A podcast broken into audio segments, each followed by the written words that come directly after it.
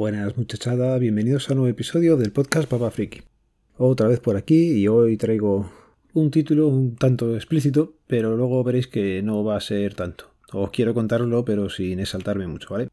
Ya he pasado una semana complicada con ello y, y nada, os cuento. Decidimos eh, poner una bola a la Citroën, a C4 Gran Picasso que tengo y que ya os he comentado y que algunos sustos me ha dado.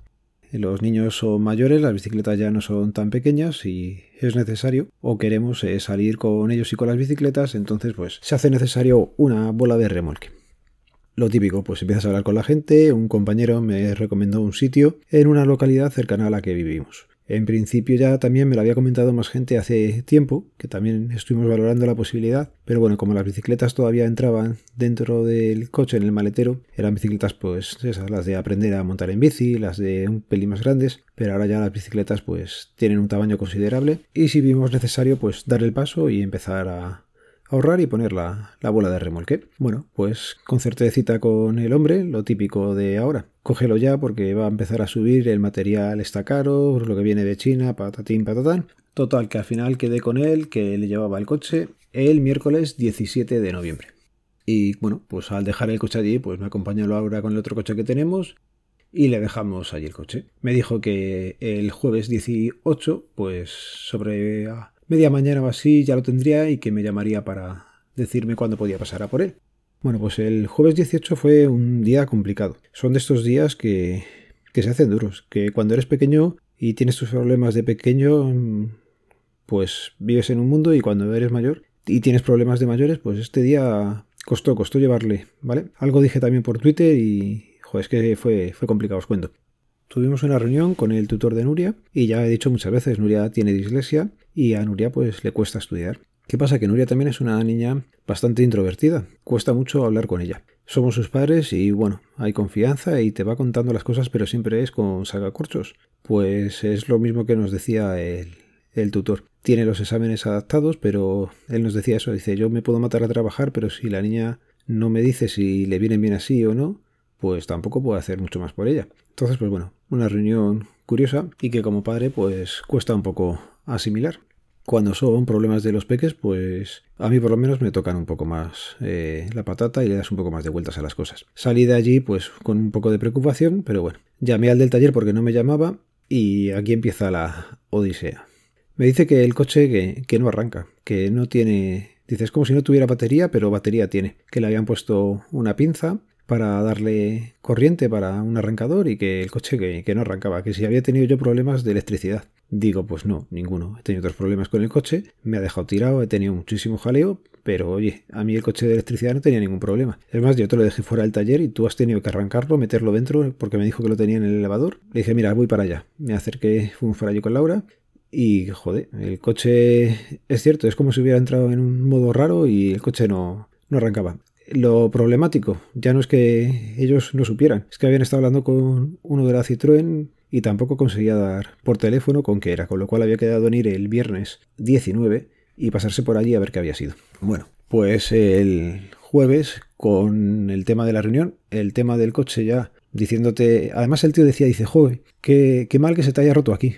Como que qué mal que se te haya roto aquí. El coche entró bien y tú estás tocando cosas de electricidad. Para poner la bola hay que tocar el tema de electricidad porque tienes que meter el cable eh, desde el remolque, o sea, de la bola de remolque que lleva la electricidad hasta la parte de, de adelante. Digo, no, no.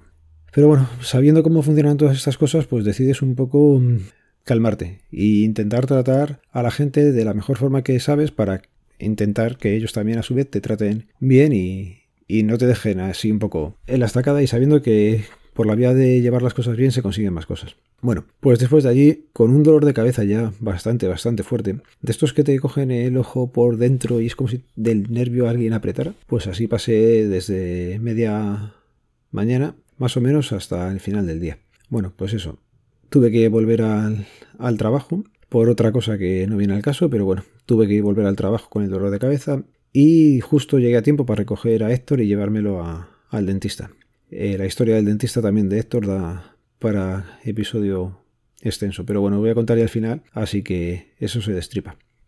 Llegué con Héctor allí y en teoría era una última revisión porque habíamos quedado con la doctora en enero en quitarle ya el aparato. El aparato se lo pusimos en junio de 2018, cuando Héctor tenía 3 años. Estamos en noviembre de 2021, cuando Héctor ya tiene 7 años. Yo creo que el aparato ya no es necesario. Y cuando un doctor o bueno, esta es dentista, doctora, da igual. Cuando en la salud ya empiezan a preocuparse más en sacarte dinero que la salud del niño y, empiezas a ver cosas raras, pues pierdes la confianza. Y es lo que nos ha pasado en este caso. Ya le habíamos dicho que íbamos a quitarle el aparato en enero y me salta la doctora con que le van a poner unos brackets. Y yo entiendo que no era mi mejor día. Y no sé cómo le debí decir o qué cara pude ser que acto seguido me dijo la mujer de... Dice, vale, pues le vamos a quitar hoy ya el aparato. Con lo cual te quedas con un poco de cara de tonto, porque si la última visita que estuvimos allí, por la que me cobraste 70 euros, me decías que para quitarle el aparato necesitabas dos horas, no entiendo cómo en esta visita mm, le has acabado quitando el aparato del niño ya, has tardado media hora solamente en quitárselo, no me has cobrado los 70 euros de la visita y me pides que la otra visita que teníamos la mantenga, lleva al niño y que tampoco me vas a cobrar nada. Las cosas no, no tienen que funcionar así, menos con la salud de la gente. Pero bueno, Volvamos a la historia de la bola, que si no esto se puede hacer un poco largo. Pasamos ya al viernes 19 de noviembre. El hombre se había ido del taller, tenía unos asuntos que hacer por la parte de Andalucía y se había pirado. Me dijo, tú llámame que yo estoy aquí en contacto con el socio que tenía, con otro trabajador de allí, que el de la Citroën que por teléfono ayer no pudo va a venir y lo va a ver in situ. Se supone que es un chaval ya experimentado, por lo que me estuvo contando desde los 14 años lleva allí. Eh, la Citroën trabajando, había salido hace poco y había montado un taller siempre trabajando con la misma marca. Bueno, pues sí, llegó el hombre allí y por lo visto se había encargado un relé. Bueno, se había encargado, no se lo han encargado ellos, porque, joder, qué buena suerte. Llegó a decirme esto, ¿eh? Qué buena suerte que te ha pasado estando el coche aquí en el taller se te queda cara de, pues eso, de mandarle directamente a la mierda. Pero ya os digo, esta vez he intentado siempre tomármelo por el lado positivo, que no lo hay, pero intentar sacar eh, lo mejor de la gente y ir con una sonrisa o ir un poco de cachondeo. Porque si no veía que es que salíamos allí casi a, leches. Total, que el relé, por lo visto, está cerca de la batería, no sé exactamente cuál es, pero no debía ser muy caro porque él se ofreció a, a pagarlo y a cubrirlo él. Entiendo que si lo has roto tú lo, lo pagues tú y ya está, no hay más. Y puede pasar y puede ser que en un momento dado hayas hecho un corto, hayas hecho cualquier cosa y un relé se vaya. Y no pasa más, tío, tienes un seguro de responsabilidad civil, tendrás tus cosas porque es un taller normal, no es un taller pirata. Pues tienes tus cosas, pero no vas ahí como diciendo, joder, qué suerte has tenido que te ha pasado dentro del taller. Para no liarme mucho más. El hombre no tenía el relé, se lo tenían que traer y el coche tenía que al final, lo que iba a ser de miércoles a jueves, al final fue de miércoles a lunes. El lunes pude recoger el coche y me dieron todos los papeles que son necesarios para pasar la ITV de la bola. Pues nada, digo, mira, por la tarde según salga del trabajo me voy a donde me ha dicho él que vaya, que por lo visto tienen acuerdo. Yo creo que no tienen ni acuerdo ni nada, pero bueno. Vas allí, me pongo a pasar la ITV. Le das los papeles al señor, se los da al técnico o al que tienen allí, que debe ser el que firma como las revisiones, y me dice que hay un problema. Ya la cara que se te va poniendo es de, venga, a ver, cuéntame, sorpréndeme. Y la sorpresa era que es que habían puesto mal el número del bastidor. Habían bailado un número y estaba mal puesto, con lo cual no podía pasar la ITV. Dios. Me dice el hombre de la ITV, no te preocupes, te lo voy a gestionar yo desde aquí para que no tengas que ir al taller.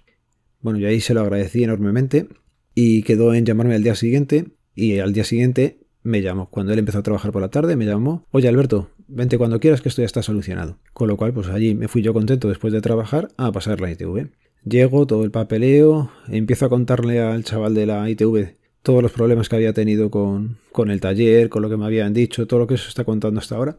Y al llegar a meter el coche en el foso para mirar que todo se corresponde, le veo que se va directamente a hablar con el que firma las cosas. Digo, ya está, algo más hay.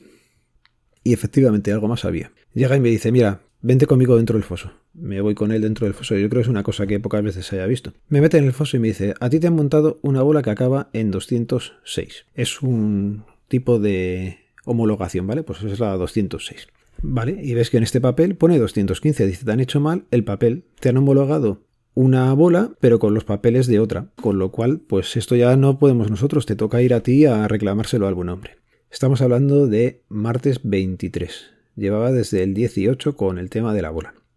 Pues nada, miércoles 24 me toca volver al taller y explicarle al buen hombre que han hecho mal su trabajo, pero ya también hasta el administrativo, hasta el del papeleo.